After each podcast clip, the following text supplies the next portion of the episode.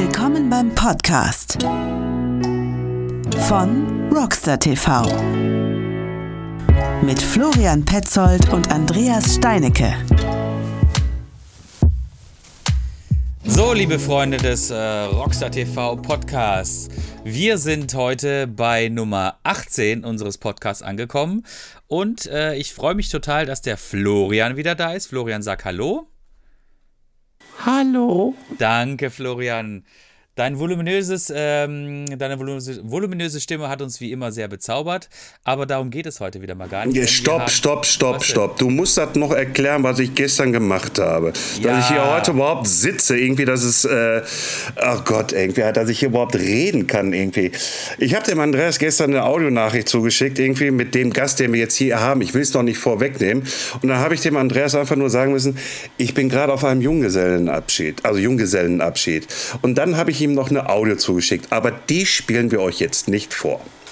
Eigentlich schade, weil dann würde man mal hören, wie sich der Florian anhört, wenn er live von einem Junggesellenabschied spricht ähm, oder mir Messages schickt. Also ähm, es war großartig, es war absolut großartig. So, aber darum geht es auch nicht. Es geht jetzt nicht darum zu wissen, was der Florian gestern so alles getrieben hat, sondern es interessiert uns natürlich, was unser Gast heute zu sagen hat. Und ich begrüße sehr, sehr herzlich den Jörn Hessen vom Mountainbike Tourismus Forum Deutschland. Und ich sage herzlich willkommen, Jörn. Schön, dass du da bist. Hey, hey. Sehr gut, sehr gut. Ähm, Jörn, Du hast ja ähm, ein, ein, ein bewegtes Leben in der Fahrradbranche schon hinter dir. Und aktuell bist du, bist du beim, ich möchte da jetzt auch nicht vorgreifen, wir möchten dich später natürlich noch ein bisschen erzählen lassen. Aber aktuell bist du jetzt beim Mountainbike Tourismus Forum. Ähm, vielleicht fangen wir einfach mal damit an. Vielleicht möchtest du uns einfach mal kurz so ein bisschen erzählen, was ist denn überhaupt das Mountainbike Tourismus Forum? Ich glaube, unsere Podcast-Zuhörer können nicht alle damit unbedingt an, was damit anfangen, was das ist. Und ähm, uns beide interessiert das natürlich brennend, was das Mountainbike Tourismus Forum ist. Magst du uns ein bisschen was darüber erzählen? Das äh, tue ich dann doch gerne. Ja, danke erstmal für äh, das mögliche Interesse an meiner Person heute. Das kann ich auch nicht ganz nachvollziehen, aber vielleicht ähm, werde ich euren Erwartungen gerecht. Das Mountainbike Tourismus Forum ist ähm, einer der ein, zwei wenigen Mountainbike-Verbände äh, Deutschlands ähm, mit einem starken touristischen Hintergrund. Also die Idee von den Gründern war halt einfach mal 2014, äh, 2015 eine Denkfabrik äh, für den Mountainbike-Tourismus in Deutschland darzustellen und halt äh, die ländlichen Regionen nachhaltig zu entwickeln mit touristischen Mountainbike-Produkten, ähm, beziehungsweise einfach nach der Vision her, Deutschland zu einer Mountainbike-Destination von Weltrang zu entwickeln, weil die Begebenheiten sind da, die sind vorhanden. Wir haben unheimlich viele Mittelgebirge, die sich dafür eignen. Wir haben unheimlich starke, große heimische Szene.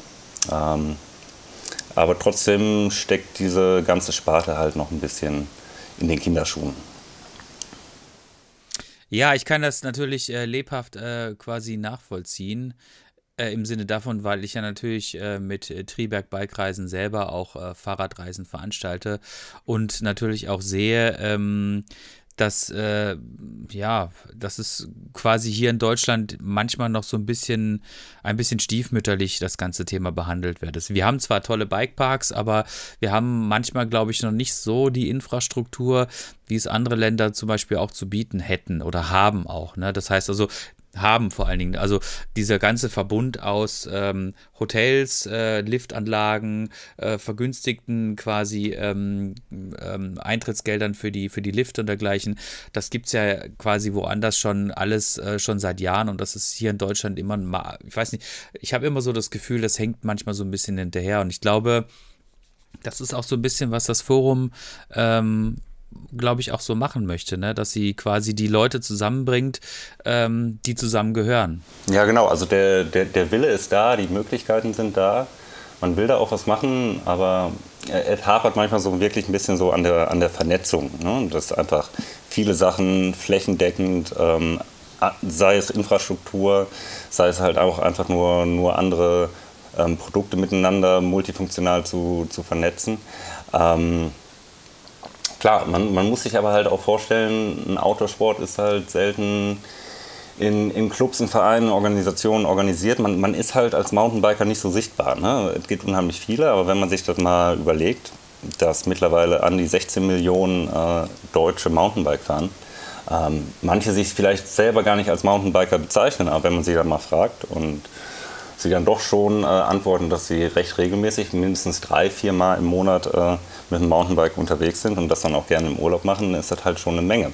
So viele Leute sind in Deutschland halt nicht mehr im Fußballsport oder im Fußballverein organisiert. Trotzdem, guckt, wie viele Fußballplätze wir bundesweit haben. Nichts gegen Fußball an der Stelle. Aber ähm, im Vergleich dazu für 15 Millionen Fußballer äh, die Infrastruktur verglichen äh, für 16 Millionen Mountainbiker ist halt wirklich marginal. Ja, absolut. Ich glaube auch, ähm, dass wir, wir haben grundsätzlich immer so ein bisschen das Problem, dass wir halt kein Mannschaftssport sind und äh, die Mannschaftssportarten halt im öffentlichen Leben, glaube ich, immer ein bisschen präsenter sind. Und am präsentesten ist natürlich der Fußball. Und dann kommt, glaube ich, lange Zeit nichts und dann kommen die anderen Ballsportarten. Ne? Und weil sie halt vereinsorganisiert sind, haben sie, glaube ich, auch einfach eine größere Lobby als wir als Fahrradfahrer, weil wir halt immer sehr individuell sind. Ne?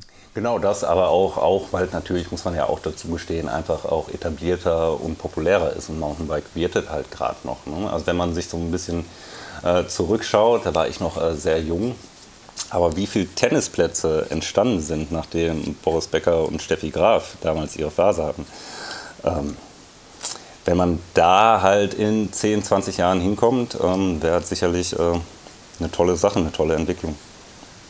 Absolut, absolut. Ich glaube, uns fehlt tatsächlich einfach so ein bisschen, ähm, ja, uns fehlen so, so, so Leuchtgestalten. Stopp mal, da bin ich ja 64. Ja, dann bist du, bist du ganz schön alt. Gott. Danke Gott. Für, diesen, für diesen wichtigen, wichtigen Einschub, Florian. Das war, das war jetzt echt, äh, das war gut. Ähm, ich habe ich hab gesehen, äh, dass, dass das Forum äh, jährlich äh, stattfindet und äh, dass ihr euch quasi auch jährlich immer so ein, so ein Leitthema äh, quasi ähm, ausdenkt. Ne? Ich glaube, das letzte Mal, äh, dieses Jahr, glaube ich, war es Flow, wenn ich mich recht entsinne. Ah, Flow war, war, war schon einer der, der Zurückliegeren. Dieses Jahr Ah, okay. war es Roots. ein bisschen die Ah, Ursprünge, die Ursprünge des Mountainbikens ähm, ja, zu zu eruieren oder halt einfach nochmal da zurückzutauchen. Ne? Also es ist halt einfach, wie gesagt, ein junger Sport. Ähm, und, und wir haben da halt einfach mal so ein bisschen alles unter dem Aspekt gestellt, womit hat es angefangen, wie hat es sich entwickelt, warum hat es sich äh, zum jetzigen Zeitpunkt so entwickelt und wo wird halt die Reise hingehen. Weil äh, von, von ja, irgendwelchen Freeride-Pionieren, die entweder an der, an der Westküste Kanadas damals äh, Goldgräber-Trails runtergefahren sind oder noch früher halt äh, in, im Marin County ähm, auf den ähm, Temple, Mount Templates ähm, Berg, die diese Crunker-Rennen gefahren wurden. Und da hat sich ja mittlerweile, guck dir mal heutzutage ein Fahrrad an, kannst du halt gar nicht mehr vergleichen. So, ein ja, paar Sachen sind auf jeden Fall gleich geblieben und ähm, wir haben da halt einfach geguckt, wo kann die Reise hingehen und was ist dafür nötig. Äh, dass der Sport auch ja, sich weiter so positiv entwickelt, äh, wie er sich bis jetzt entwickelt hat. Mhm. Ja, absolut, absolut. Ähm, ich finde, das Thema Roots passt eigentlich auch jetzt ganz gut so ein bisschen zu der Überleitung. Ähm, nämlich, äh, was sind denn so deine Wurzeln? Ich habe ja vorhin schon so ein bisschen angerissen, ähm, dass du schon ziemlich, ziemlich lange Jahre in der Bike-Branche unterwegs bist. Ähm, Magst du uns ein bisschen über deine Geschichte erzählen? Ja, ja, genau. Also ich, ich bin gebürtiger Düsseldorfer, aber ich bin im Ruhrgebiet aufgewachsen und dann ähm, halt einfach immer irgendwie in NRW dann doch hängen geblieben mit ein paar äh, kürzeren Unterbrechungen hier und da. Und ja, die, die Liebe zum Radfahren, ist immer schwierig, da einen Startpunkt äh, festzulegen glaube, so mit sechs, sieben, das erste Fahrrad, äh, war ich dann eigentlich meine ganzen Nachmittage unterwegs im Park oder an der Bordsteinkante. Und mit zehn habe ich mir dann das erste Mal beide Schlüsselbeine gleichzeitig gebrochen. Und das setze ich dann immer so ein bisschen so als Startpunkt, als der, der Bordstein oder der Park halt nicht mehr ausgereicht hat und man sich äh, selber so ganz kleine Herausforderungen im Gelände gesucht hat. Und da hatte ich dann schon mein, mein erstes Giant ATX 850 mit äh, weiß ich nicht, 60 Zentimeter, äh, 60 Millimeter Elastomer Federgabel vorne. Und das muss dann alles so 1998, 1999 gewesen sein.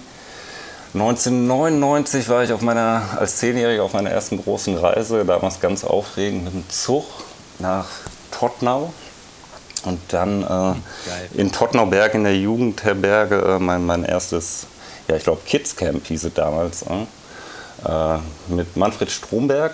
Damals, als ich noch äh, genauso groß war wie Manfred Stromberg heute. Und mit den alten Mit Stromfred, sehr gut. Mit Stromfred, äh, auch übrigens Duisburger.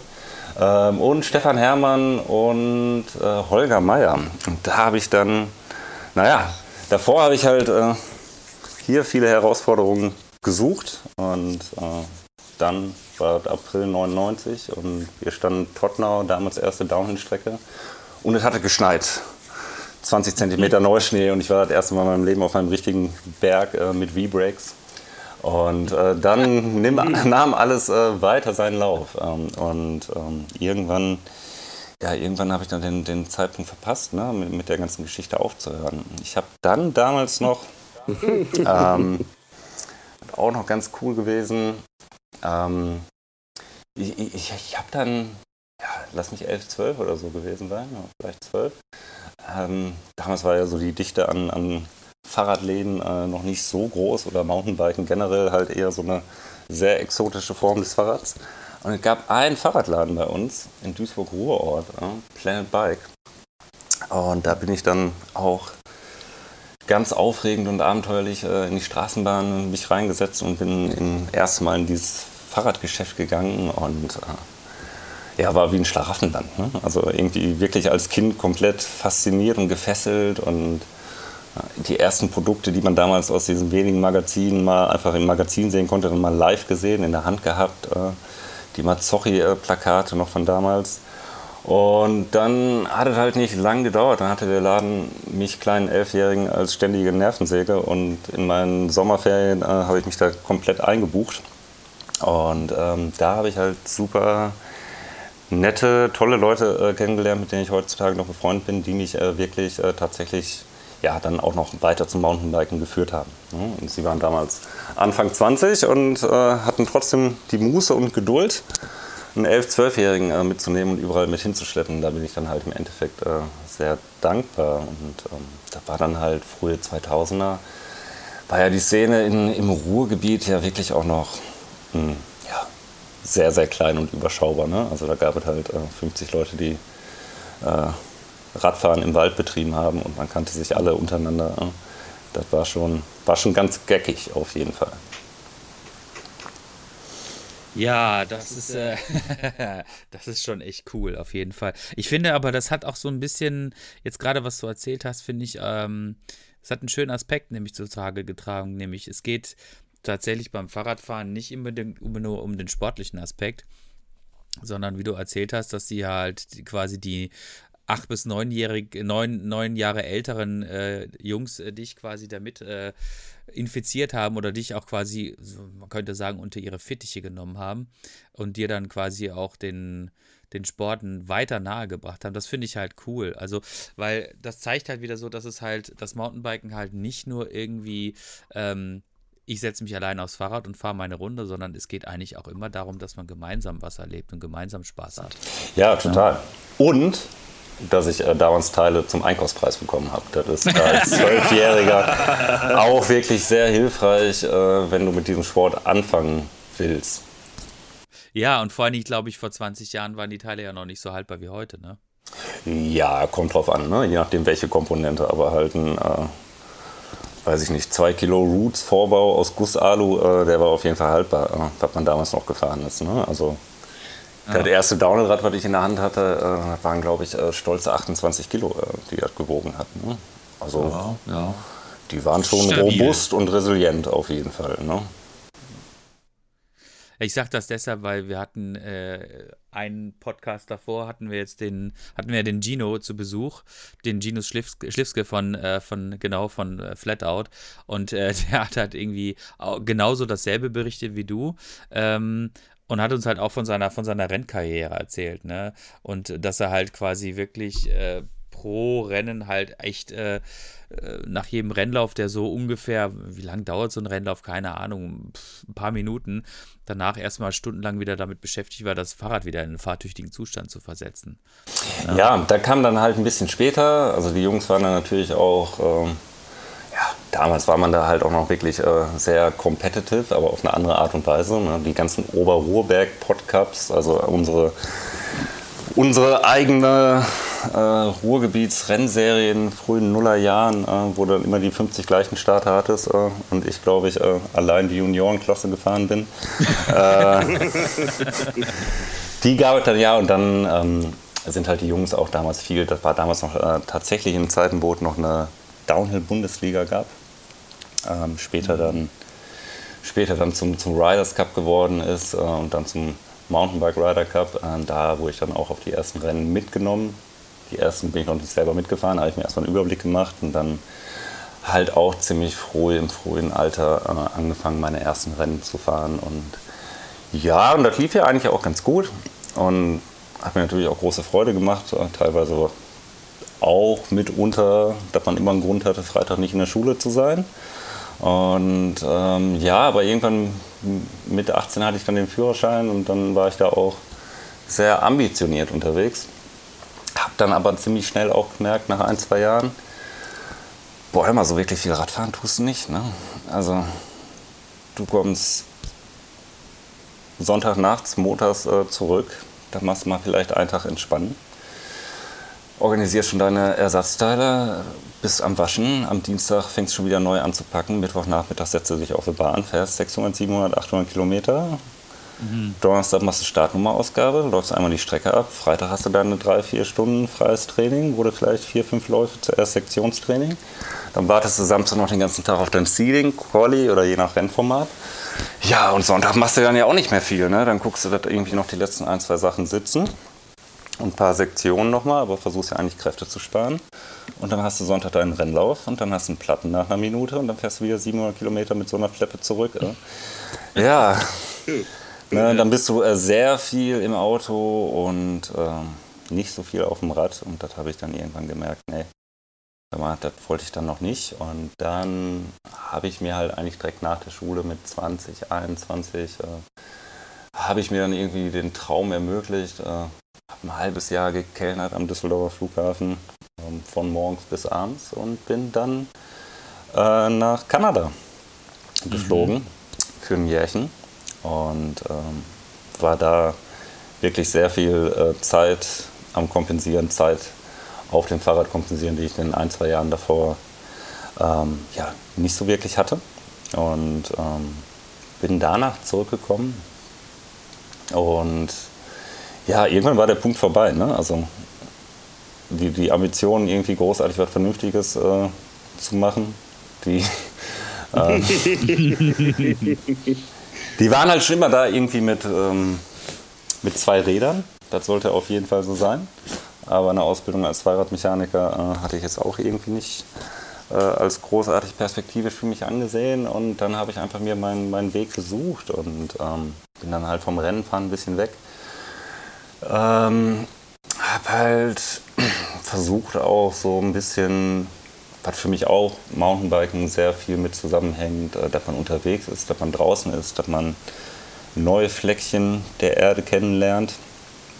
Ähm, habe halt einfach versucht, äh, viel Reisen mit dem Mountainbiken zu verbinden. Habe dann meine ersten Reiseberichte für ein paar kleinere Magazine, am Ende für ein paar größere Magazine geschrieben habe hier und da die Fahrtechnikkurse gegeben, habe das gemacht, äh, was man irgendwo machen konnte, um irgendwo ein paar Euros mit äh, Mountainbiken zu verdienen. War damals mit 19 total stolz, als ich meine erste eigene Rechnung äh, geschrieben habe, über 100 Euro. Ich weiß nicht, D-Mark war schon vorbei, nee, 100 Euro. Das war damals meine erste Rechnung. Und dann ist es halt so geblieben, dass ich ähm, weiter immer dem Sport verbunden war. Ähm, ich habe dann für die, die, Firma Schwalbe damals auf dem Race Support aufgeholfen, äh, für den Michael Kull, der damals äh, oder bis zuletzt halt ähm, den Race Support für Schwalbe gemacht hat. Ähm, habe dadurch dann auch so meine ersten Einblicke im Weltcup bekommen. Ähm, genau, habe hier und da was gemacht. Ähm, hatte dann doch zwischenzeitlich auch noch mal so einen kurzen Anflug äh, von Eifer und habe noch mal in Dortmund ein, ein Sportstudium begonnen. Mhm. Ähm, was inhaltlich mir auch echt sehr viel Spaß bereitet hat, aber einfach ich so ein bisschen an diesem bürokratischen Irrsinn und Wahnsinn von der Hochschule echt äh, leider wieder auf der anderen Seite den Spaß daran verloren habe. Ähm, beziehungsweise kam ich dann halt auch genau zu dem Zeitpunkt so ein bisschen wie die Jungfrau zum Kind ähm, zum Angebot, ähm, ja, ein internationales Athletenteam aufzubauen und zu führen. Ähm, das kam dann auch so ziemlich über Nacht und das habe ich dann auch so ziemlich ja, Hals über Kopf ähm, angenommen.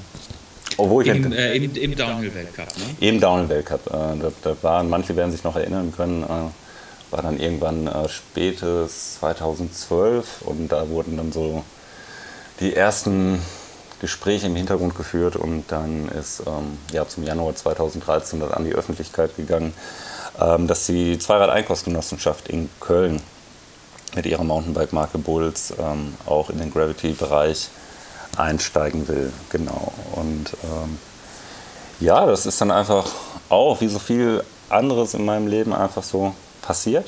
Ähm, mhm.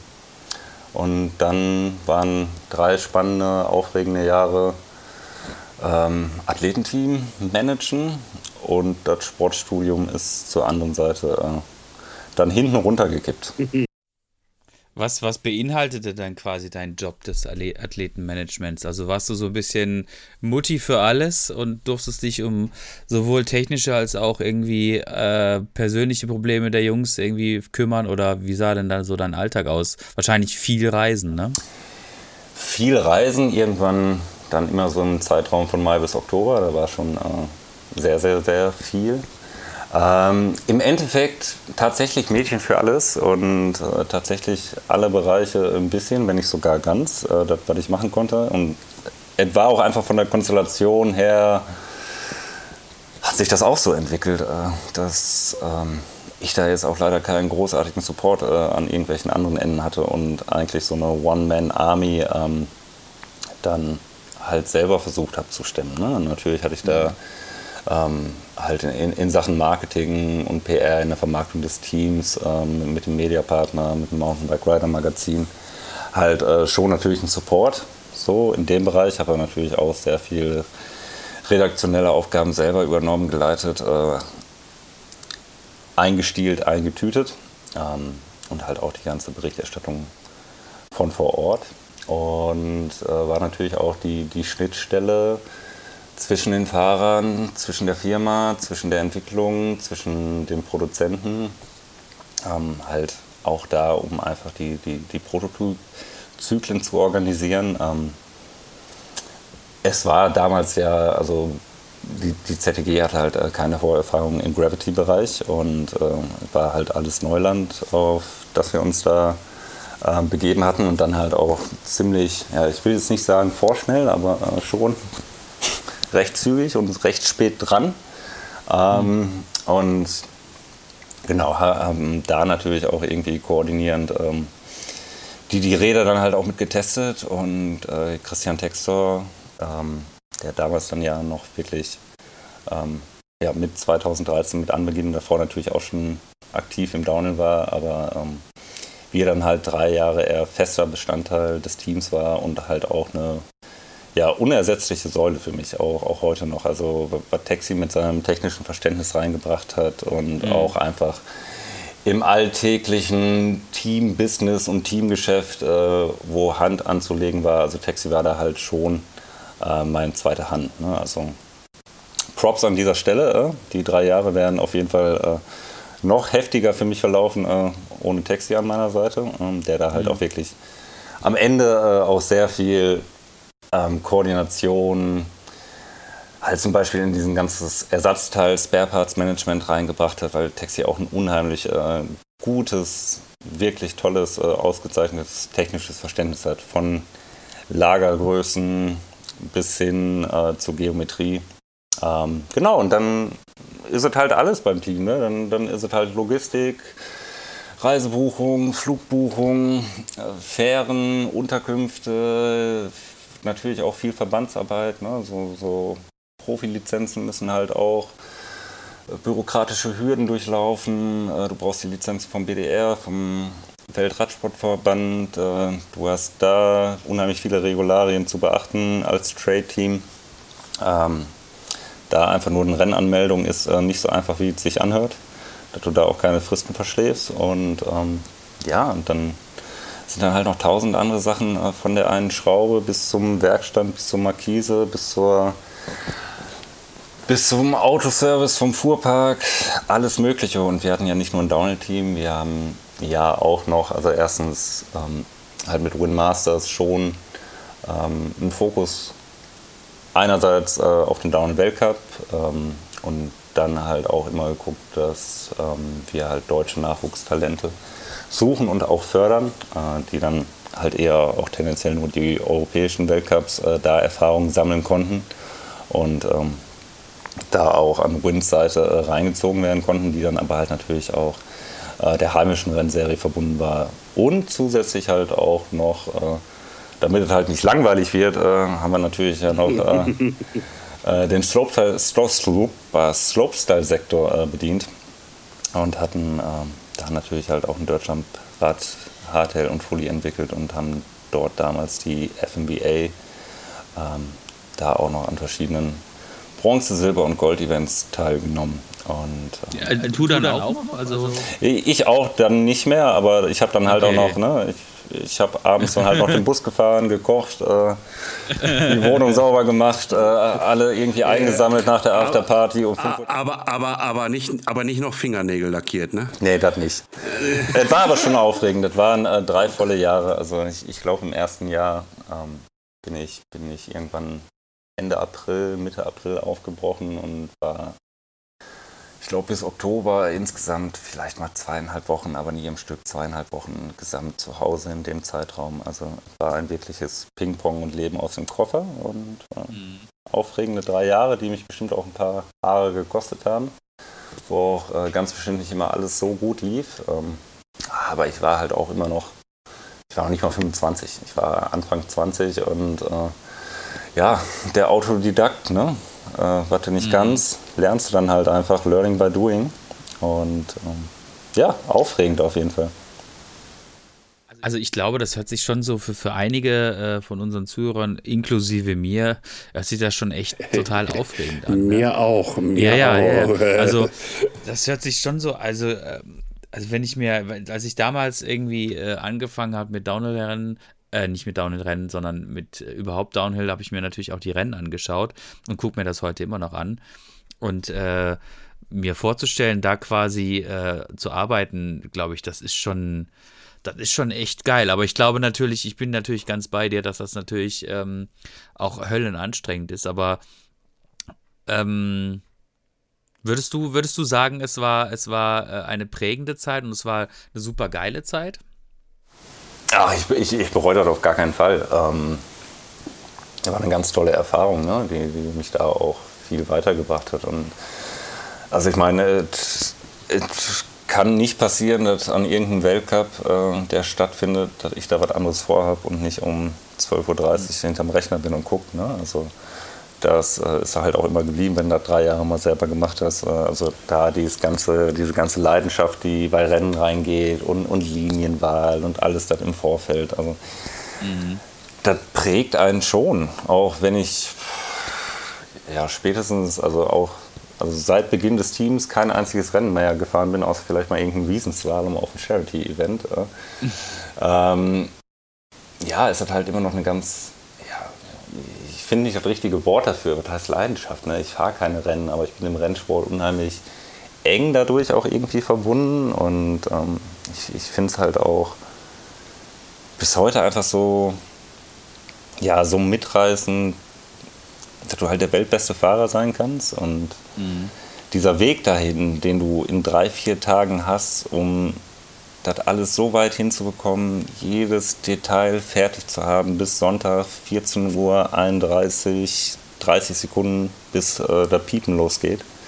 Mhm. Und dann einfach alles zu verknüpfen in diesen einen Lauf und das zusammenzubringen und runterzubringen, ist halt erstens auch mental einfach so eine beeindruckende Leistung und gleichzeitig aber auch so mitreißen, wenn du halt mal so Hintergründe mitbekommen hast, wie wirklich, ähm, ja, was so wirklich hinter den Kulissen beim Downhill-Weltcup passiert. Ähm, ohne jetzt äh, das eigene Team schlecht zu stellen. Es gibt da halt natürlich auch schon die ganz großen Player, die seit 20 Jahren äh, im Downhill-Weltcup vertreten waren, also die großen Firmen.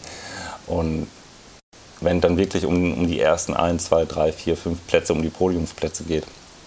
Was da für eine Arbeit hintersteckt, jeder Millimeter, wie der Reifen gekattet wird, dass du den Freibau ausbaust, um jede mögliche Reibung äh, bis aufs Niedrigste mhm. zu reduzieren, um irgendwo eine Tausendstel Sekunde rauszuholen, das musst du halt mittlerweile auch. Und das mhm. ist, macht halt äh, Downhill Racing einfach so spannend aus meiner Meinung wie kaum eine andere Mountainbike-Rennformat.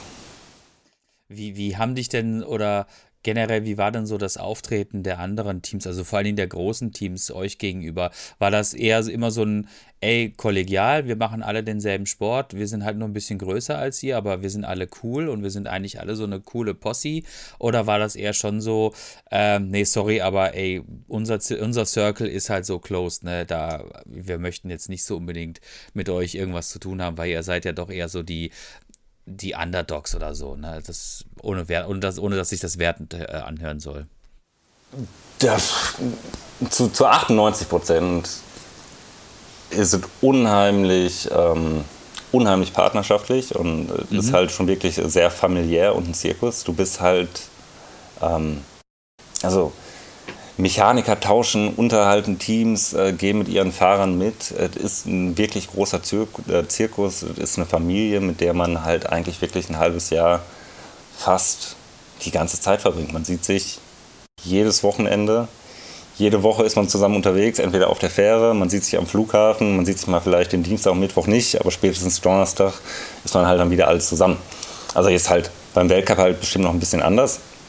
Aber wenn du dann Weltcup fährst und dann zum European Cup, du hast ja immer wieder die gleichen Gesichter. Du bist ja dann halt schon eine sehr große Familie. Also wenn dir dann mal irgendwas fehlt und Kompressor äh, gerade nicht zur Hand hast, ähm, da wird auf jeden Fall weitergeholfen. Ne? Also da ist äh, keine, keine Ellbogenmentalität im Fahrerlager. Ne? Da hat jeder, das ist ja auch der Tolle an, an dem Sport, ne? jeder kämpft für sich gegen die Uhr und nicht gegeneinander. Ähm, das ist schon eine große Familie, die dahinter steckt. Und da sind auch sicherlich auch äh, Freundschaften entstanden. Ja, klar, auf jeden Fall. Und auch, auch Freundschaften, die, die bis heute noch äh, anhalten, auch, auf jeden Fall. Ja, das ist schön zu hören. Das ist cool, weil oft, wenn man, wenn man so sieht, dass sich solche, dass sich solche Rennformate über die Jahre so stark professionalisieren, hat man manchmal so das Gefühl, das ist jetzt nicht unbedingt beim, beim Downhill-Rennen vielleicht, sondern bei anderen Sportarten, dass sich das dann so stark professionalisiert und dass es dann wirklich so eine, so eine Ellenbogen-Mentalität hat und so, ich gönne nicht mehr das, äh, ich gönne nicht mehr die Butter auf dem Brot, sondern wir müssen jetzt hier quasi unseren, ja, unseren Athleten quasi siegreich ins Ziel bringen. Ne? Klar, die Industrie und die Rennteams, ne, also was jetzt von der Entwicklung in den Rädern reingeht, was natürlich heute auch ein, ein wichtiger Parameter ist, einfach noch viel wichtiger als noch vor 20 Jahren. Ähm, da ist natürlich jeder irgendwie bedeckt. Aber im Endeffekt hat halt auch wirklich jeder nur äh, zwei mhm. Räder, einen Lenker und vier, äh, zwei Pedale und muss halt äh, so schnell wie möglich äh, von Punkt A nach Punkt B kommen. Und da wird immer halt so bleiben und solange es so ist, mhm. ähm, ist es immer halt nur der Kampf gegen die Uhr. Ja, ja. An dieser Stelle die Uhr. So, äh, Florian, äh, möchtest du gerne aufstehen oder möchtest du gerne noch ein bisschen weiter schlafen?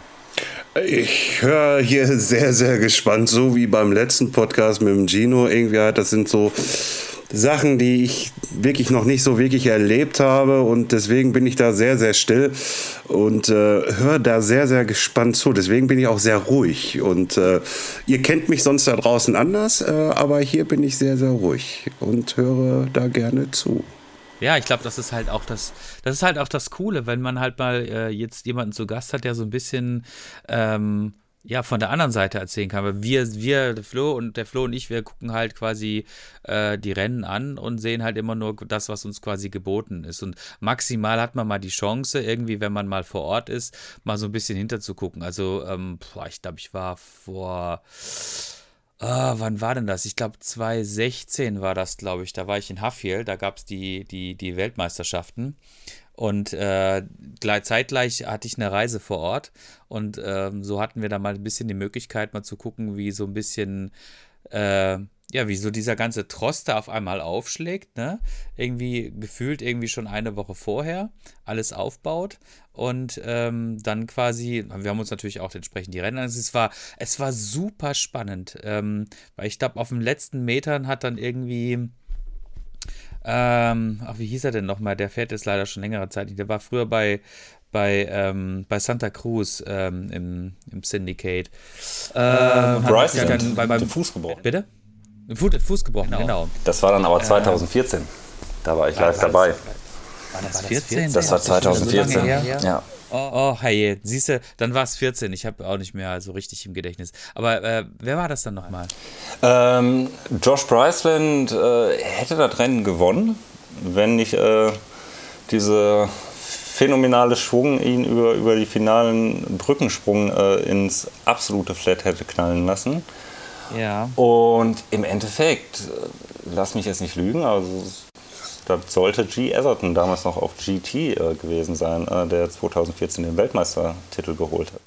Genau, genau. Der hat dann gewonnen und äh, Rachel hatte nämlich auch gewonnen und wir waren schon unten quasi im Zielbereich und haben und haben die dann haben die dann beide noch um, um ein Foto äh, gebeten und waren waren ein bisschen waren ein bisschen starstruck.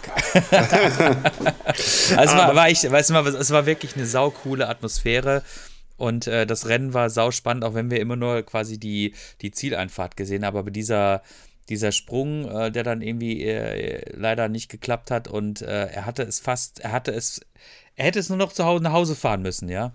Das war schon. Ja, ja, genau, genau. Und es war einfach so, oh, fuck, ey, das war echt hart. Aber es war halt super cool. Und wie gesagt, jetzt mal jemanden zu haben, der quasi äh, lustigerweise auch noch beim selben Event dann aber quasi auf der anderen Seite steht, ähm, das ist schon, das ist schon interessant, wenn man da so ein bisschen mal äh, erfährt, wie das tatsächlich, ähm, ja, wie viel Arbeit dahinter steckt und auch wie viel, ähm, ja, ja, ja. Wie, wie, wie, wie viel dafür leisten quasi. Ne? Und wie viel da Leidenschaft auch äh, von, von heutzutage ne, bei solchen Teams einfach reingeht. Also das ist kein 0815-Job, äh, irgendwo ja, im Weltcup-Zirkus zu sein, sondern das erfordert halt von 5 Uhr morgens bis 22 da möchte Uhr. Ich noch mal, da möchte ich noch mal eben kurz reingrätschen, äh, weil ich war jetzt natürlich auch die ganze Zeit am Überlegen, irgendwie mit diesen ganzen Zeiten, irgendwie, die du da genannt hast. 2003, 2013, 14, wie auch immer alles. Äh, ich sag mal so, irgendwie, ich war, ich war, ich war ja, ich war ja in der Musikbranche unterwegs und war vier Jahre lang mit ein und derselben Band auf Tour. Also ich habe Tourneemanagement gemacht. Das hieß auch irgendwie äh, jeden Donnerstag abends Abmarsch in Tourbus, Freitag, Samstag, Sonntag Gig gespielt, Montag kommst du nach Hause. Okay, Klamotten waschen irgendwie halt, so wie du es auch gerade genannt hast. Ähm, Dienstag dann irgendwie noch das Nötigste gemacht und Mittwoch dann schon seelisch darauf vorbereitet, dass es morgen Abend dann schon wieder losgeht.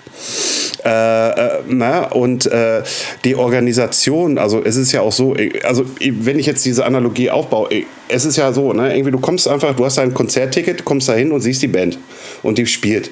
Und die reißt sich echt den Arsch da oben auf der Bühne ab. So, ne? und, und da muss auch alles stimmen. Ne? Der FOH-Mann muss die Technik vernünftig im Griff haben, der Lichtmensch muss das haben, ich muss den Eingang kontrollieren, ich muss Zähler, Zähler drücken, irgendwie wie viele Leute, weil äh, mit Eintrittsgeldern gearbeitet wird hier und da und die ganzen Abrechnungen. Und dann, wenn dann einer steht, du Florian, mein Fingernagel ist eingerissen. Ach ja, komm hier, gib her. Ne? Zack, hier hast du Pflaster drauf. Und weißt du, auch so, ne? Irgendwie halt, das sind ja auch kleine Jungs in dem Sinne dann für mich irgendwo halt und gewesen. Und äh, ich kann es jetzt aber nicht einschätzen, wie stressig du es hattest. Also bei mir war es ja, es war cool. Irgendwie, ich misse diese Zeit nicht, um Gottes Willen bloß nicht. Man hat sehr viel gesehen, man hat sehr, sehr viel erlebt.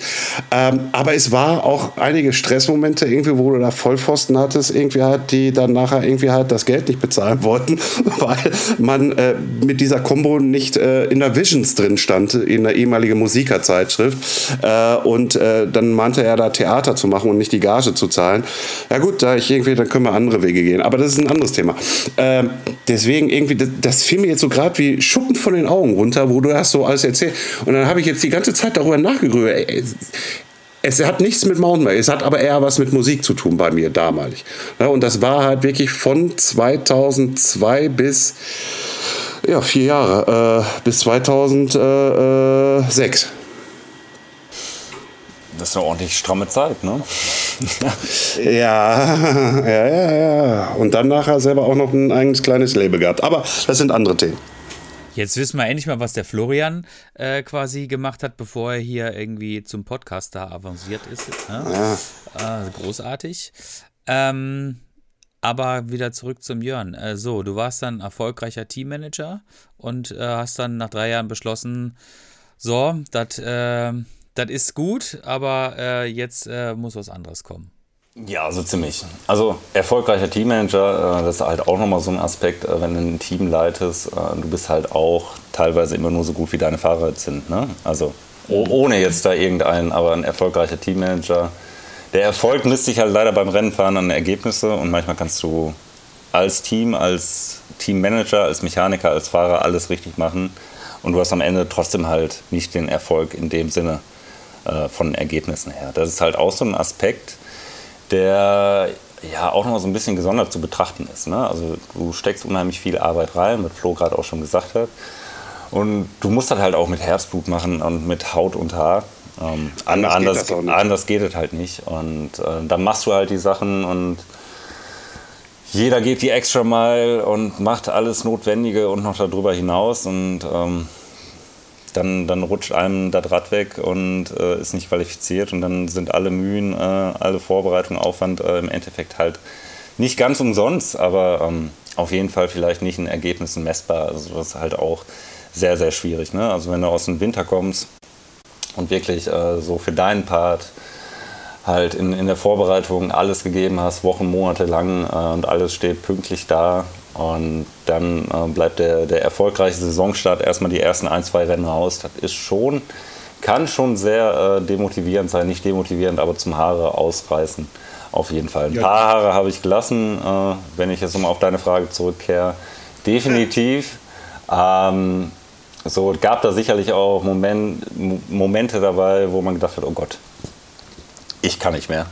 Das jetzt auch noch oder das und das dann schiefgegangen und dann stehst du irgendwo ein, zwei Tage vor Rennbeginn und die Rahmen sind nicht da und äh, das ist dann manchmal schon mehr Aufregung, als einem lieb ist. So, aber ich will mich da echt äh, zurückblickend gar nicht äh, äh großartig lamentieren. Äh, war, war ganz bestimmt kein Spaziergang, aber ähm, war halt auch noch cool. Also du wirst dann halt belohnt, äh, wenn du auch ein paar Jahre später so zurückguckst. Und äh, wenn ich Taxi heute sehe, wie er echt super stark in der Enduro World Series unterwegs ist und da als alleiniger Deutscher gerade überhaupt im abfahrtsorientierten äh, wirklichen Leistungssport ähm, da die Fahne hochhält. Hey, ist das erstens klasse zu sehen und ähm, wenn ich da einfach in den drei Jahren äh, meinen Part zu beitragen konnte, ihm da halt auch äh, eine Plattform damals in noch jüngeren Jahren zu geben, äh, ist das halt rückblickend äh, echt super cool und super erfüllend. Ja, das glaube ich. Also ich glaube, ähm, ich glaube, das können wir alle drei irgendwie sagen. Wir hatten sicherlich jeder äh, auf seinem Gebiet ähm, Jahre, die waren sicherlich sehr stressig und äh, aber am Ende des Tages muss man immer wieder das zusammenfassen und glücklicherweise ist das Hirn so strukturiert, dass man meistens die schlechten Sachen irgendwann ausblendet und es bleiben einfach nur die guten Erinnerungen zurück. Und äh, so sollte es sein, genau. Und ähm, ja, also ich finde das total spannend, wie gesagt. Also ich kann das immer wieder, wieder nur äh, wiederholen, ähm, es, weil es, ähm, also ich kann mir das, äh, ich, ich dachte, das wäre für mich echt so, damals so in dem Alter wäre das auf jeden Fall so der Traumberuf gewesen, sicherlich.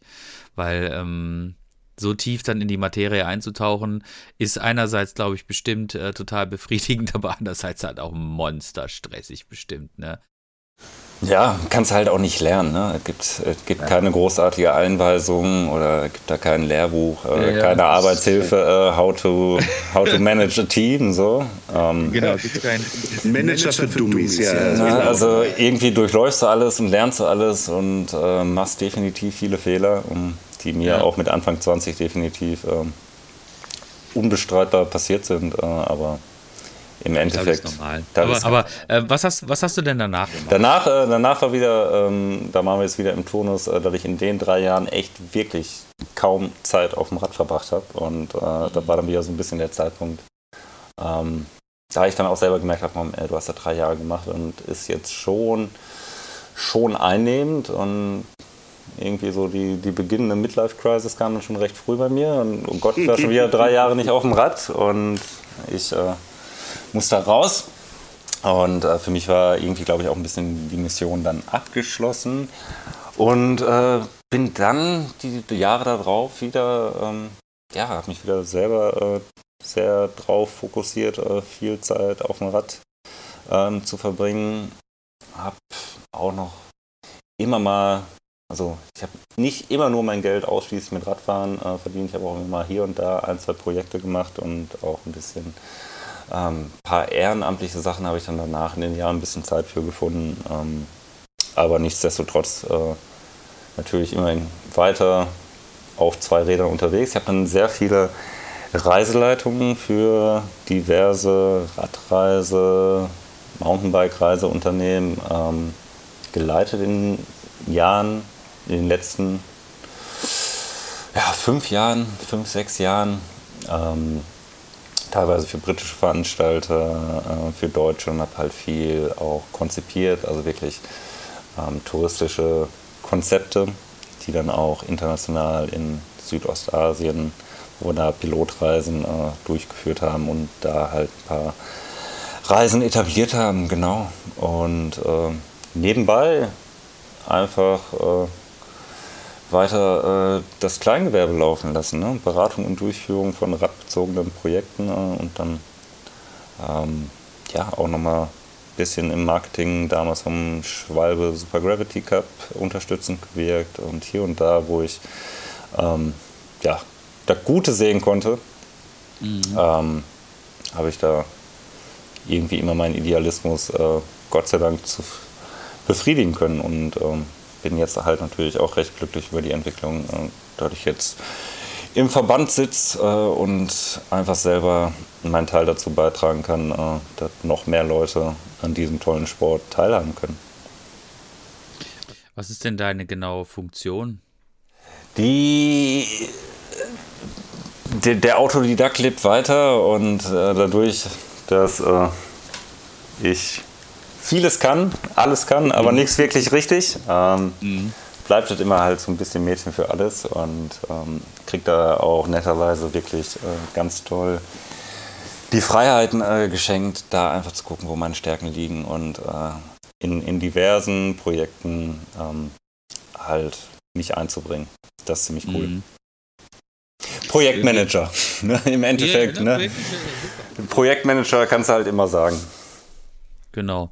Ähm, wir hatten letztens auch mal äh, eine schöne Überschneidung, weil ähm, der Flo und ich und der Jörn, äh, wir sitzen ja gemeinsam in der IG Ruhrgebiet für die DIMP. So, insofern haben wir uns auch äh, kennengelernt und schätzen gelernt und wir hatten vor, ach, wie lange ist das jetzt schon wieder her? Verdammt, Mai, ich, Mai. Das ist schon wieder zwei Monate, zwei, drei Monate her. Ne? Mhm. Waren wir auf der, wie hieß die Halde nochmal in Dortmund? Schurenbach. Schurenbach äh, nee, Nee, wir waren einmal auf der Schurenbachhalde mit, ja, der, ja. Mit, mit der DIMP und dann waren wir auf der ähm, Deusen, Halde Deusen. Genau, genau. In, in, Dortmund ist das gewesen. Richtig, so eine richtig. kleine Halde.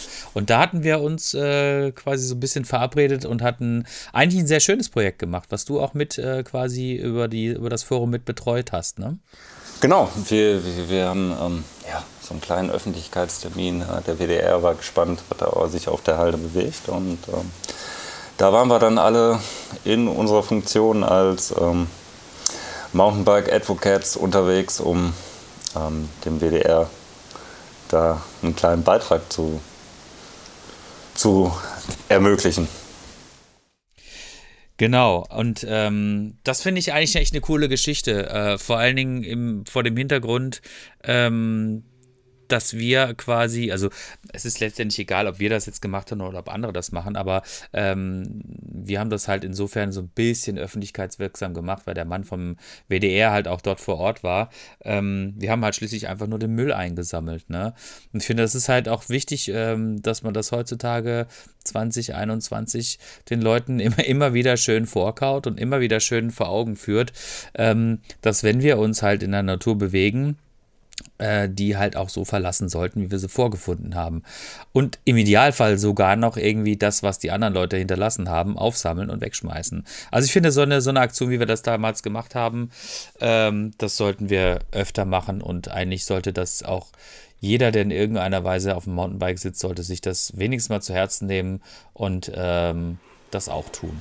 Ne? Weil das das, das soll ja was ganz Normales sein. Schließlich, wir haben Handschuhe immer, also zum größten Teil, also ich kann nur von mir ausgehen erstmal. Ich habe immer Handschuhe an, ich habe zum größten Teil einen Rucksack immer bei mich bei und äh, einfach mal ein bisschen Müll aufsammeln und dann an den richtigen Stellen abladen.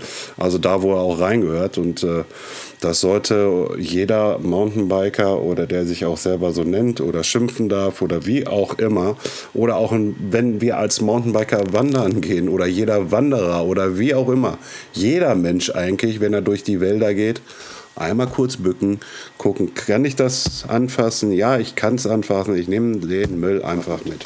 Ja, perfekt, Flo. Also, wenn du es so ankündigst, machst du meinen Job leicht. Ähm, also, wir haben da halt auch als DIMP ähm, und in Kooperation mit dem Mountainbike Tourismus Forum ähm, halt diese Sauberwaldaktion ins Leben gerufen und würden halt schon äh, hoffen, dass wir da halt äh, einfach einen Beitrag äh, zu leisten können. Ne? Der Mountainbiker an sich, äh, der, der geht sehr naturbewusst äh, mit seiner Umwelt um.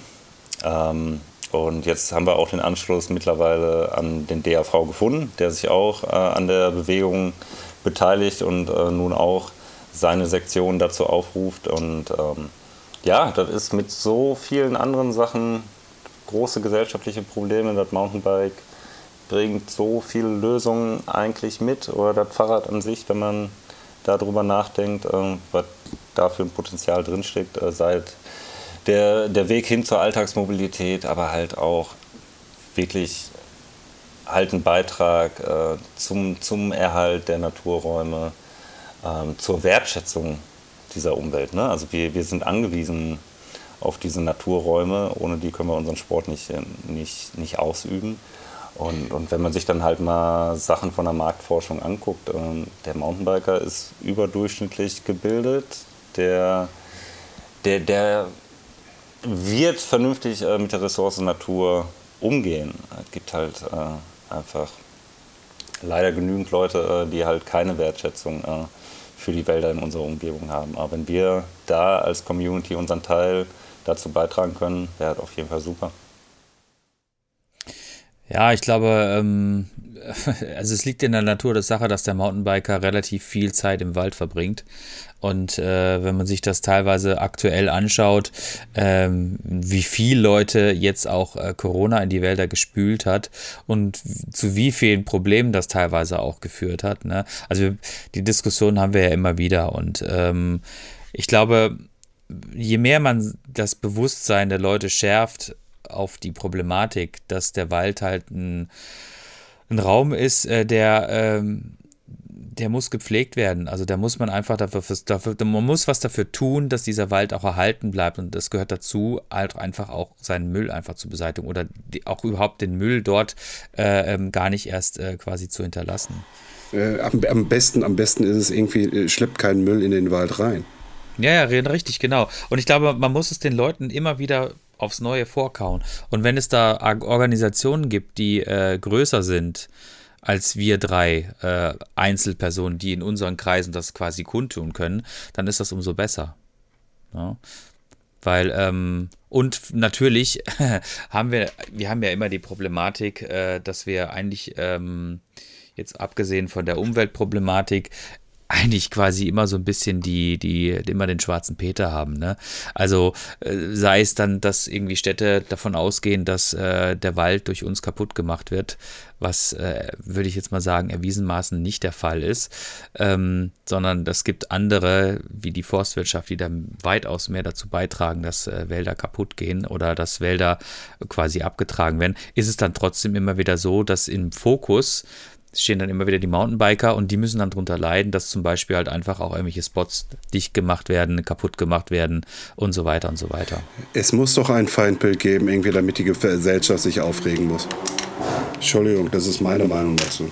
Ja, es ist halt, glaube ich, auch einfach noch, ähm, wir, wir, sind halt noch von, vom Image her so behaftet, äh, immer, immer ein bisschen als Rowdy dargestellt.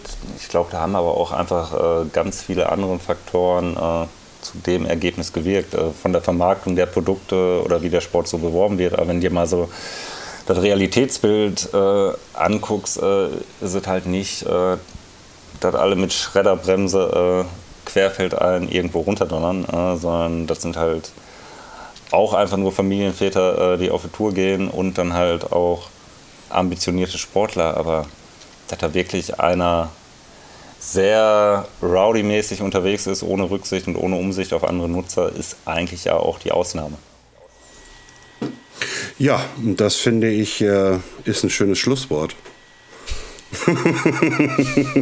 Ja, ich sage das jetzt einfach mal, das ist ein schönes Schlusswort. Wir haben jetzt 55 Minuten, ja fast 46 Minuten auf der Uhr. Äh, 56 Minuten auf der Uhr. Mal. Ja, der Alkohol von gestern. Ups, jetzt habe ich es doch gesagt. Ah, äh, äh, meine Güte, nee. Lieber Jörn, ich nenne ihn eigentlich, ich weiß nicht warum, es ist immer ein B noch im Kopf davor. Ich, ich habe das am Anfang falsch gemacht, deswegen, aber ich habe es gerade richtig ausgesprochen. Lieber Jörn, ich bedanke mich recht herzlich. Äh, ähm, dass du dir die Zeit genommen hast, obwohl wir drei ja zusammen wissen, vor allen Dingen du selbst, dass du eigentlich gar keine Zeit aktuell hast. äh, von daher großen Dank äh, geht äh, von meiner Seite, vom Andreas auch, aber der wird, glaube ich, auch noch gleich ein Schlusswort sagen. Danke, dass du dabei warst. Dir noch einen schönen Abend. Ich hoffe, wir sehen uns mal hoffentlich auf dem Trail. Ganz bald, bestimmt. Danke euch. Ja, äh, ich halte mich kurz. Äh, Jörn, vielen, vielen Dank, dass du dir die Zeit genommen hast. Das war super. Ich fand das total interessant, äh, deinen Einblicken aus deiner Vergangenheit zu lauschen und mal so ein bisschen, ja, so ein bisschen mal, uns mal so ein bisschen hinter den Vorhang zu führen und mal zu, zu schauen, wie denn so ein, wie so ein Weltcup funktioniert und wie so ein Team funktioniert. Das fand ich super cool. Ähm, könnte ich auch noch äh, Stunden weiter dir zuhören, aber wir wissen alle, wir wissen alle, Zeit ist ein kostbares Gut und deshalb halte ich mich jetzt kurz. Ich danke dir, Jörn, dass du Zeit für uns gefunden hast im Podcast und äh, ich wünsche dir weiterhin alles Gutes. Wir sehen uns bestimmt bald und ähm, ja, hasta luego. Besten Dank, Jungs. Kette rechts, geil bleiben. danke, ciao. Bye, bye.